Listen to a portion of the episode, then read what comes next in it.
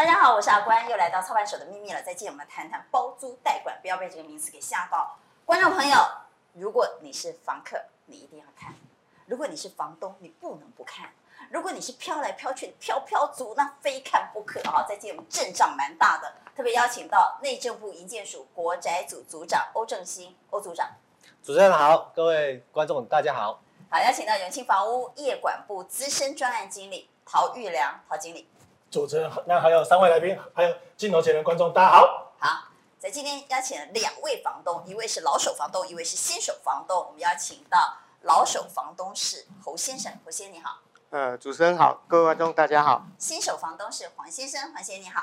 主持人还有那个长官，还有那个各位观众大家好。政府推动包租代管这两年推的不错哈，是不是？大家慢慢的发现，其实如果把房市简单化哈，一方面呢可以提升居住品质，另外一方面我说的是房客哈，房客可以提升居住品质，那房东又可以省去很多的麻烦，然后疑难杂症交给别人处理，做房东也就省很多事哈，对然后房客也不怕碰到张赎金类，对不对？张赎金们也不用担心，所以政府在推动这两年好像效果不错，对不对？对，我想我们在推动包租代管这件事情，其实刚刚。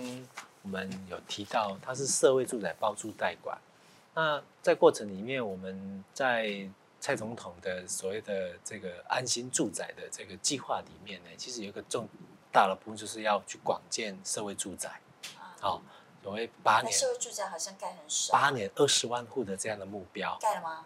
盖了。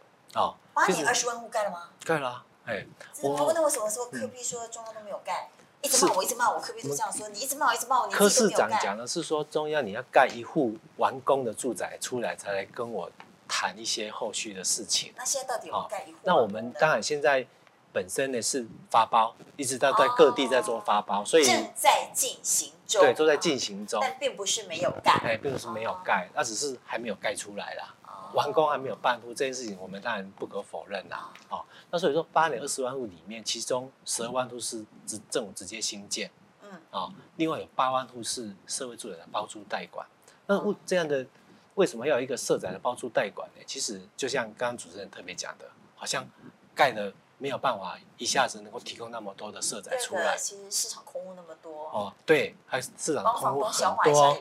所以呢，我们就在想说，怎么样去结合所谓的房东的这些空屋，哈，那让这一些民间的住宅能够释放出来，让它变成社宅，啊。但是你不能讲说哦，这样释放出来当社宅就好了啊？它的服务的品质在哪里？因为我们一般的社宅是有很好的服务品质哦，会找相关的这些来做服务，所以这件事情就必须要有找业者来帮我们做这样的服务。也就是说呢，我让这一些爱心房东把房子拿出来做社会住宅，那过程里面我们找到需要的房客嘛，好，这房客当然就是我们要照顾的对象，他要租房子。所提供这个民间的住宅，那中间呢，就有一个业者啊来做这方面的服务，嗯、所以呢，我们这样的一个结合的结果就是，俨然就是民间来做一个社宅的这样的提供。嗯、那在我们的八年二十万户里面，有一个八万户的这样的一个社宅能够来做提供。嗯、那我们在从一百零六年开始呢，就已经来推动这个社宅的包租代管。当然一开始，一开始真的大家都不知道，大家都不知道，而且听到社宅。而且，如果我是房东，我听到社宅，我想糟糕，一定房客是比较可能可能就是比较弱势啊，或者是问题可能比较多啦，可能收不到房租啊，而且房租一定收很少啊，一定跟市场行情差很大，这是一般人的既定刻板印象。对对。所以刚开始大家比较不晓得。对，所以呢，我们在这个推动的过程里面，其实我们提供了相关的这些优惠。刚刚讲三三三这些优惠，其实是很多的哦。三三三，现在我们终于知道了。哎，三三三很重要，而且是我们一直在推广这一块。那这里面其实就会有一个一个部分，就是说，你这他们两个怎么知道啊？哎，你们两个怎么知道？我都是今天才知道，你们两个怎么知道？其实我一开始也不知道。哦我上次上次主持过节目，上次我就知道了。但是我的意思是说，如果我没有操盘手的秘密呢，没有安排这个包租代管的这个议题来做讨论的话，我是不知道的。那你们怎么知道？呃，我的状况是因为我一开始也是直接请那个永庆帮我那个租房子，就是就俗称的中介费嘛，帮我媒合那个。所以你本来不是要包租代管，对，我本来不是要包，一般找中介，一般请中介帮我租房子，然后后来他们谈了谈之后，我才知道，哎，有这个服务。有这个服务啊，我听到，而且包租又直接三年，哦，赶快哦，请那个业务跟我签约，哦，不然我因为我自己在租房子，我之前前一个房客走到现在成我有两个月的空屋期了，所以我就像刚才主持人说，我我两个月，其实我一年只能算十个月啊，对啊，所以我根本就我就拿不到钱，我我听到包租代管，那我只是要少我行情的八折，我可以接受，所以。其实算一算划算了。对，而且就像刚才主任说，跟经理讲，他又不用收我中介费，我又少了半个月的中介，我光听到少那一个月、半个月的，我就哦，好开心哦，赶快找他来签约签约。我还很怕他，所以你是本来并不知道这个服务，然后是透过中介本来要请他出租，之后他跟你讲你才知道的。对，没错。那侯先怎么知道的？我是因为有朋友在中立的学区有租房子给学生，啊，啊，那他就说他就找当地的代管业者。然后我就在想说，那台北有没有？我上网查了一下，就看到刚刚组长讲的那个社会住宅包租代管，然后再看到贵节目，啊，就刚好从我的 LINE 里面就跳出来啊，然后就我跟你讲，我们节目多重要，帮你们对对对，对，感谢 感谢感谢感谢主持人，就知道，不然真的很多人不知道啊。对对对，然后所以所以我就那时候就仔细的去研究了一下，然后又发现哎，刚好永庆有。好，然后我就刚好有认识永庆的的的那个业务嘛，所以才知道，就联络上。所以你们要多多宣传。所以哦，所以我们就在现在多多宣传嘛。真的，所以刚刚一直在讲说哦，就是因为很好，三三三很好。而且我怎么算我都觉得，我就老省了，你知道吗？我怎么算我都觉得划算。而且，房东房客不需要付业者任何的费用，这件事情。你光光这个中介费就省多少了？对呀。然后不会空，对不对？不会空就省多少了？对。那你省的，就算你缴一点点所得税又怎么样呢？那所得税靠来靠去，靠来靠去，多少省归两百块，对吧？所以哦，我大家开戏哦，在做宣传的时候哈，人家哦，总以为啊，我们是诈骗集团。你是真的？真的真的真的说，你们怎么宣传？为什么人家会以为你是诈骗集团？因为我们讲三三三啊，都很好啊，你要不要付费都不用付费啊，所以每天躺着就就可以收租金啊，是是不是这样？嗯，主主持人，你你刚听起来就是这样嘛，对不对？是这样啊。啊，那我加贺代志，你懂我意思吗？那我加贺代志。所以，一共利息加倍诈骗集团啊，他就是这样讲啊。所以呢，我们一开始哦，在推动上面不不是因为说我们优惠不够，而是优惠太多，让人家觉得说怎么有这么好的事情？真的很好啊。所以我相信呢，如果你有在呃出租房子的房东，自己有过租房子经验的房东，都知道说实在也蛮敢扣的。三给报没？我也有接过，我曾经做过房东嘛，我也有接过那个房客跟我说什么抽油烟机怎么样，了哈灯怎么样，真的很烦。说实在，真的很烦哈。所以。如果可以不要麻烦，然后租金的收入跟你自己出租期算一算差不多，那卖公卡贼啦，差不多，其实说不定更多了哈，差不多我都觉得光省那个麻烦，那个时间成本就值得了。好，但是我们还是要回来谈，租屋市场现在确实比较不透明，所以还是有一些风险，对不对？包括呃政府的风险、房东的风险、租客的风险，我们要不要来谈谈？透过包租代管。会不会让这些风险降到最低啊？我想我们三三三哦已经很优惠了哈、哦，那为什么房东哦还是一直哦催不出房东出来参与我们的包租代管？一定有一些原因呐。对。那所以呢，我们探究它的原因，其实它也欢乐啦。一共哦，它出来如果被被政府看到了之后啊，会给你查查税，一查不是五年，往前追溯，追溯五年，追溯七年哦，那这个追起来税不得了哈、哦。那所以我们会考虑到这一点，那会觉得说，你今天我们是希望你把房子能够提供出来来做社宅，那所以我们希望你今天如果拿出来，会有免除之前的这样子的一些被追税的这样的一个疑虑。税吗？对，那这件事情是我们就会在思考这件事情，啊，思考总要有动作哈，所以我们今年就做修法，把我们住宅法第二十三条做一一些修修法的一个处理，那修修什么呢？就是说呢。我们今天呢，你你的这个这个租赁的契约啊，我们拿了之后呢，其实我们会送给税捐单位，好，做什么？送给税捐单位。对，做什么？减税用。啊，减税减税。对，减税用。那以往我们那税捐单位看到我的合约之后，就会胸康胸康跟我要税，会不会？对。所以以前呢，我们最讨厌税捐单位的人。对，我们我给你这个税是要给你减税用的。结果呢，这个税捐单位他们就是就可以这一鱼两吃嘛，哈，一边减税一边就追税嘛，对，怎么办呢？类似这样子，所以呢，我们就这次在修法，我们特别特别增加的一项。怎么讲呢？就是呢，我们在这个申请的过程里面所所去减负的这一些这个契约，我给税捐单位是纯粹啊、哦，是来减税用的，绝对不能来追税，绝对不能拿来当做追税的依据。哦、我们明文把它定在我们住宅法里面。所以呢，这件事情就像主持人讲的，会不会就以后就不会了？嗯、哦，所以呢，我们让这样的一个。这样的一个部分呢，能够不溯既往的方式，让房东更有意愿把房子很放心的把房子拿出来，做一个不仅是爱心房东，而且也是一个聪明的房东，这个明智的房东，这件事超重要，对，绝对不会被追税，这件事超重要。对，好，第二个我们担心的是租客的素质，我们怎么管理？我怎么知道你把我的房子租给谁？而且你冠上社会住宅这四个字呢，我就超担心了。有没有可能租的都是比较低收入的啦，或者是我们比较担心的社会边缘人会吗？你会把我的房子租给这些人吗？那将来我的房子会不会弄得乱七八糟呢？会不会，经理？呃，因为基本基本上来讲的话，如果交给我们业者的话，其实我们在从带看的过程中，我们就会去做一些基本的过滤。哦，可能我们会有一些问题来跟这些房客做互动。那那这个是第一个我们会过滤。那当然第二个的话，以现在。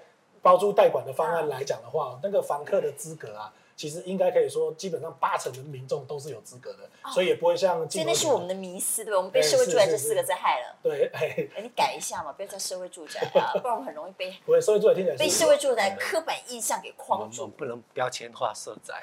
哦，我们这听起来是蛮爱心、蛮公益的一个啦，其实。应该改叫爱心住宅嘛，对不对？叫爱心住宅多好。所以其实。跟我们想象的不一样，是大部分的民众他都是有资格可以去承租的，对，所以他的资格是什么？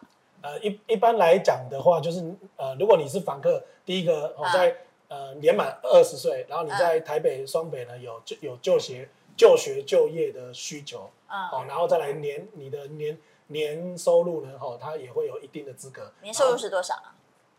年收入是多少？年年收入的话是一百六十六万，然后且。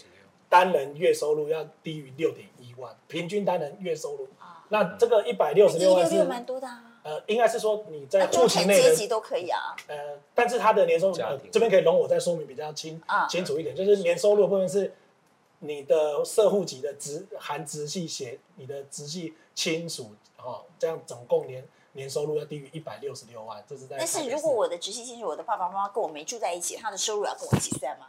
哎，如果没有社户籍在这边的话，就不会。不用嘛，好，所以他跟我住在一起才。比如说我租这个房子，我是我自己一个人住，那我就呃一六六以下都可以承租。但，但但是每个月又要低于六点。平均你的月收入是低于六点一，对啊，平均是六万一啊，六万一。是是是。那如果呢，我跟爸爸妈妈一起住，或者我跟。兄弟姐妹一起住，或者我跟我老婆一起住，或者我跟我先生一起住，好，不管，反正同住者的都要把他们的收入算进预算吗？对，但是就是他有社户籍在这里面了啊，对对，那就不能超过一六六，对，社户籍在一起的，不要加起来超过一六六。基本上这个金额应该蛮有蛮多民，我觉得以一六六来算的话，其实应该是中产阶级都有资格，很多中产阶级大部分人都有资格，对。那所以收入的部分是，但是是不是还有分台北啊、新北啊不同区有吗？啊有。台北市就像从我刚刚所讲的哦，就是一百六十六万跟跟平均六点一。那新北的话是一百二十七万啊，一二七。对，然后单人月收入的话是五点五点四万。好，所以一六六六点一，一二七五点四。好，是。那符合这个呃标准的，其实我觉得这个很多哎。对，特别是呃要租房子的租屋族，应该很多人符合这个条件。对，是。所以不是我们想象的。不是都是一些低收入户啊，什么社会边缘人，不要被社会住宅这四个字给迷惑了。所以其实租客的品质是不错的啊。我们在这个设计的过程里面，其实我们设计的族群，其实就是我们所讲的，我们所的是五十分位点啊，五十分位点就是这一半中位中位的部分，中位数。如果以那个最低收随着最低收入的这样来看的时候，它是一个三点五倍。三点五倍的这个最低收入水准的这个部分来做计算的，所以都不算低。那如果是中位数，其实就是一般中产阶级都可以啊。所以一般中产阶级都可以参与呃包租代管的住宅服务，也就是租客你都有符合这个资格。那这样租客的品质是不错的，而且据说很多大学生，对不对？哎，对。因为北漂南漂漂来漂去，他们都需要租房子嘛。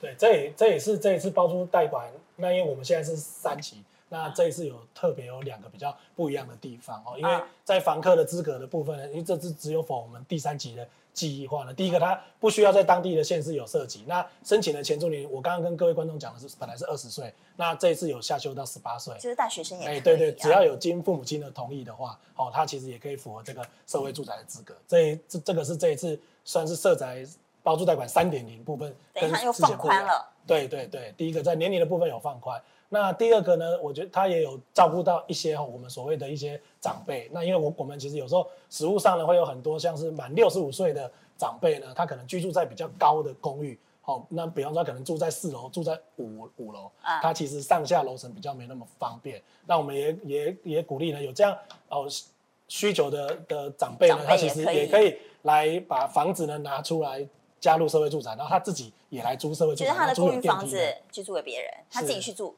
电梯房子，对对对，是，这是这一这一次比较不一样的两个地方。啊，电梯啊，楼梯换电梯。不过组长要特别提醒，如果名下有房子不行，是吧？对，一般是，诶，有房子大家就不能参加这样的一个一个房客的这个部分哦。但是我们这次所谓的，刚刚我们经理所提到的，就是一个叫做长者换居的这样的一个措施啦。因为你本身他的的确是有房子，就只有他只是有。很很很穷，那穷到只剩下一栋房子的时候，嗯、那他本身收入，他基本上没有很大的收入，但是他住的地方的确是需要爬楼梯，所以这种有房子没有关系，就没就没关系，他可以把房子拿出来去包租代管，他可以去住到电梯的房子去。嗯、所以如果你自己的房子拿出来包租代管，那即便你名下有房子，你一样可以去租包租代管的房子。对对对。但是还要提醒所有的观众朋友，如果你是北漂族或者是南漂族。那你从南部漂到北部，你的房子在南部，那也没关系，也可以。那没关系。那你从北部漂到南部，那你的房子在北部，那也没关系，因为你在南部真的没房子啊，或者你在北部真的没房子啊。所以，比方说你名下没有房子，你真的有租房子需求，然后你有符合那些标准的话，都可以纳入包租代管的课程里头，你都可以成为承租户，所以就范围是越来越大了。是。好，来分享一下，黄先分享一下租房的经验。嗯，因为我是算是新手新手房东，所以我那时候在这几年房东，呃，三年而已。嗯，因为我那时候在刚买这个房子的时候，其实是要给家里的人拿养老用的。然后后来因为养，哇，你真是一个孝顺的好孩子哎。因为我现在买的房子是电梯的房子，嗯，然后后来就因为我我家自己原本的另一个房子是旧公寓，没有电梯的，所以这个主要是要养老去做使用。后来发现因为老人家身体状况还蛮蛮硬朗的，所以。蛮喜欢爬楼梯的，对，所以他这个时间我就先租给我同事，然后也不是租给我同事不好，第一个租金不敢不敢涨，然后第二个是他那时候我同事他又刚好娶老婆之后，呃，就刚好他人也在外面，就像刚才那个经理讲，我还要去帮他去开门，因为你你。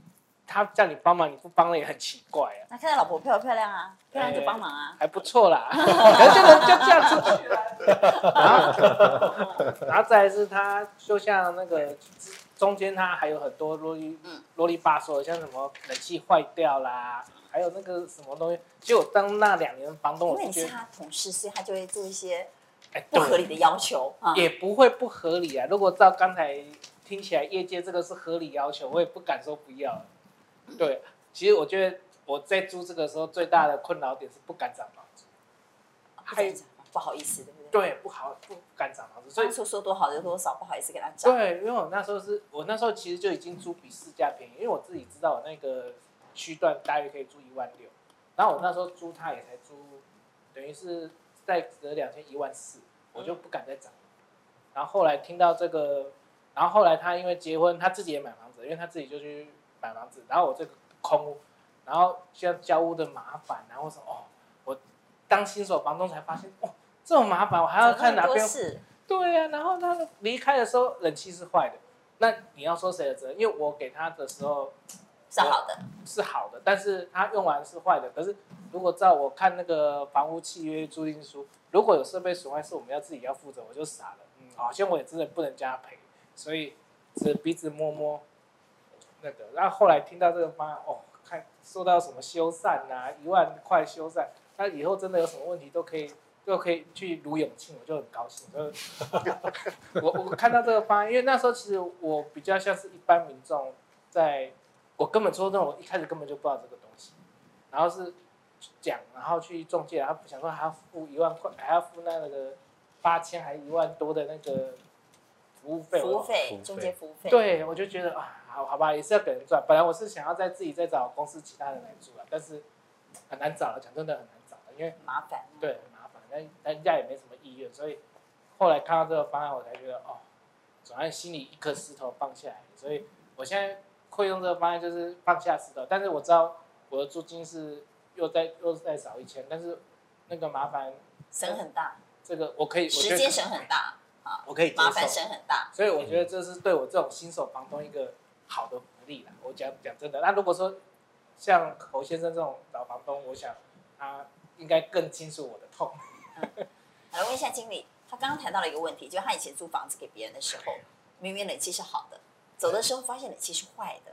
那我如果参加包租代管啊，这件事你们会帮我们解决吗？哎，当然，第一个是说，因因为我们一开始刚刚前面有跟各位提到，我们会有点交嘛，所以在在点交的时候，其实我们就会去拍照，好，所以就会确认说，哎，其实交给你的时候是是是好的，是好的哦。那那当然，第二个的话，其实，在整个租赁的期间，其实我们刚刚也有提到，有所有所谓的这个政府会补助所谓的修缮费，其实就有一万块。当然，我们也会很乐意、很欢迎这个房客去提出说，哎，他现在冷气可能是坏掉，那我们代管师呢，他就能够去帮他去做一些处做一些处理。所以，光这个假设要修一万两千块怎么办呢？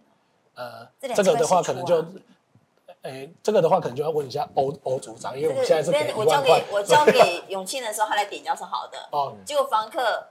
呃，到期了吧？哈，嗯，冷气坏了，但是有修缮费，当然我就拿这一万块来付嘛，那大家都没有争议。可是他就明明修一万二啊，差两千块谁付啊？谁负责？永庆负责，对不对？哎，一一一一般来讲，我们应我们应该还是说会会请屋主负责了，对对对，会请屋主负责，对对对，是是是。当然规定大概是一万块钱啦，哦，那当然这是本人政府规定是这样子，但是业界业者跟我们房东啊、房客之间，他一定会有一些一些企业的一些相关的关系啦。好，这个服务服务久了之后呢，自然会有一会有一些过程的哈。啊，就是用智慧解决啦，就是那个永庆要去跟房客说。我你出几千啦，啊不，出租出几千啦，大概悄悄的啦啊。关系好的是啊。真的是哈，用智慧解决哈。那相信呢，有经验的中介会帮我们解决这个麻烦。但至少我们不用直接去跟房客谈，他会在中间取得一个平衡点。那金价差能金啊不，你出一半，你出一半了，这个烦恼我不用烦恼，对不对？至少可以帮我们解决这个烦恼。所以其实房东最常碰到的问题就是，我管不好，管不到像你啊。跑到龙潭去上班了，房子在新店管不到，或者是管不好，又要跟房客沟通，好麻烦。我上班已经不应该被吸，一点看等回来哈。那像黄先生比较没有经验，没管过哈，所以没有出租的经验，遇到很多麻烦，也不知道该怎么办。那透过有经验的包租代管业者，其实都可以帮我们解决这些烦恼。对。那侯先生来谈谈，你曾经碰过什么麻烦是？你觉得以前觉得很烦，那后来碰到了？呃，包租代管业者或参与了这样的一个包租代管之后，就解决你的烦恼。你有没有碰过什么经验可以分享？嗯，我觉得比较多的麻烦就是找到一个新房客，那他可能会要求他想要干嘛干嘛，干嘛干嘛最烦的。对对对对，然后然后你就会心里，我就会心里在想啊，如果我不答应他，他是不是就不租了？那我房子就继续空着。或者他会不会是用这个理由来跟我杀价？对不对，有些房客是这样。对，然后反正就是在刚开始找到这个房客的的时候，都会有。像我就遇到一个比较夸张，就是原本付了一个洗衣机，然后后来他说：“哎，我可以租你这个房子，那你可不可以换成滚筒式？”还要换滚筒式啊？那这时候我就在想，我我我这换一个。那你本来是一般。对，一般的洗衣机嘛，就就是一般的。就保单一种。对啊，我家里用很好，那可以洗棉被啊。对啊，对啊，但是他要洗多烘啊。他想要洗脱烘，对，但后来就没有，就当然算一算美和，我就就没有。我同事懂了美和啊。对啊，美和就又拖了半个月多，才又找到下一个好适合的房客再来谈。好，那这就是中间的一些时间成本。然后还有就是那个心理的那个一些一些情绪的因素嘛，好，情绪的因素就会，对对不舒服啊，然后或者是担心呐，然后就挂着一件事。到底我什么时候才可以找到房客？这样子，然后有时候晚上啊，电话响起来也会很紧张啊，是不是房子出什么事情？这样子，对，哦，有时候半夜我们在讲说半夜接到电话，最怕就是长辈的电话或者是老人家的电话。那另外一个就是如果房客打电话来啊，这个也是一个麻烦事。那你们会定期去关怀房客的承租情况吗？因为通常我们租房子给人家之后，我们有时候也不好意思打长打电话问人家，对不对？啊，想讲你喜欢的话，给你出欧北部啊，想安装你无带无一打刚卡电话后挂，我们不好意思了哈。那但是我们说实在，每一间房子都是我们的宝贝，都是我们花了心血买的，我们也希望他能够好好爱护，好好珍惜。我们想知道到底他在。承租我房子的这一段时间，因为有时候一租租一年，有时候一租租三年，他有没有好好照顾我的房子这件事，我们做房东有时候不方便，也不好意思。中间人，你会没事去给我们看一下吗？哎，对，保洁吗？S M 吗？哎，这个是 OK 的。那因为本来这就是在我们服务的一环，我们会有一些那个定期关怀的部分，像刚刚前面欧欧组长也有提到，所以这也都是在我们的服务的。因为我通常呢，我房租人家其实我最担心就是他把我房子弄得乱七八糟。那我总不可能没事到人家家里去看吧？这怎么好意思呢？我光打个电话我都不好意思。通常都房客找房东，很少房东来找房客的。只要他准时交房房租，我们都不好意思嘛哈。那我们心里都会担心，我今天交给你的房子，一年后这中间我都不知道你怎么搞阿诺布嘛？一年后还给我，到底变成什么快乐怎样？所以是不是交给包租代管啊？特别是像你们比较有经验的，你们三不五时会帮我们去关怀一下，会吗？哎，对，这个也是算在我们服务的一环里面。哦、那这样好像比较放心。三不五时给他跨界，讲爱出喝谁喝谁，不给他报北部哈。那这样子呢，我们至少交给房客出租了之后，一年后或两年后或三年后，我们可以确保我们再还给我们的房子是原本的，我们喜欢的，我们爱护的那个房子。好，这件事也很重要。好，最后来组长有没有什么要特别提醒的？刚刚主持人一直很感谢主持人哦，帮我们这个社宅包租代管哦做这么好的宣传。不会啊，因为真的不错啊。好，对，这是的确真的不错了哈。那刚刚特别提到我们讲的业者哈，那业者我们必须要做一个证明哈，就是说它叫做租赁住宅服务业啊，租赁住宅服务业不是叫做包租代管业。对对。不过它也是必须要有 中介的资格了哈。那这个部分其实在我们一百。我们内政部的地震司哈，在一百零七年的六月啊，成立了一个租赁专法，嗯，好，租赁专法里面呢，去规范了包租代管这样的一个业务，也扶植了我们所讲的租赁住宅服务业的一个特许行业。所以呢，目前呢，为什么会有大家？所以他们的品质你们是有在管理？对对，它是有专法在管，而且是一个特许的行业。那就目前为止呢，其实它已经是有十二个县市已经成立了工会。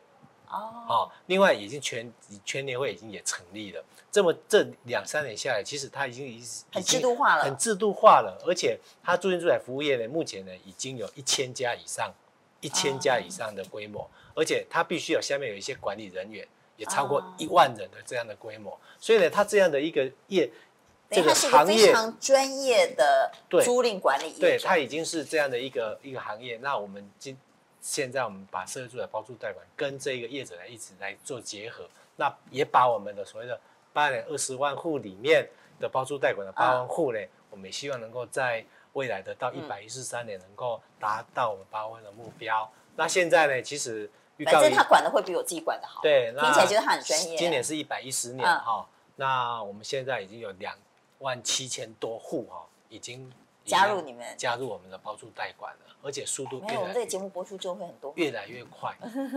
从以以往哦，一个月大概几十户哦，现在呢，一个月都接近两千户啊，的规模很大。对，而尤其我们现在的业者，这个我们我们这这个业，我们这边的业者其实很专业啊，很专业，而且。这一次在第三期的的时候也加入了我们的这个行行列，所以呢，我们目前呢，它的整个量呢，其实都有很大的提升。那我们希望说呢，在一百一十三年呢，能够在贵节目的这个宣宣传的底下，更多人啊，更多人享有这个好的制度，参与这么好的制度哦，那我们达到我们一定会越来越多。一百一十三年能够达到八万户的，因为我自己都蛮想交给他出租的，只是我现在没有多的房间 或多的房子可以出租。好，我们来讲一下，那在房客端呢，我们也来谈一下房客端。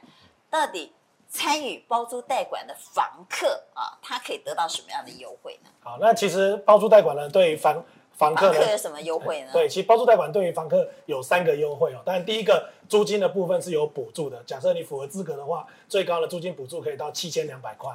那第二个，对，对啊，假设这间房子我本来要付一万五的租金，是，那我就只要付七千八了。没错。那那七千二谁给我？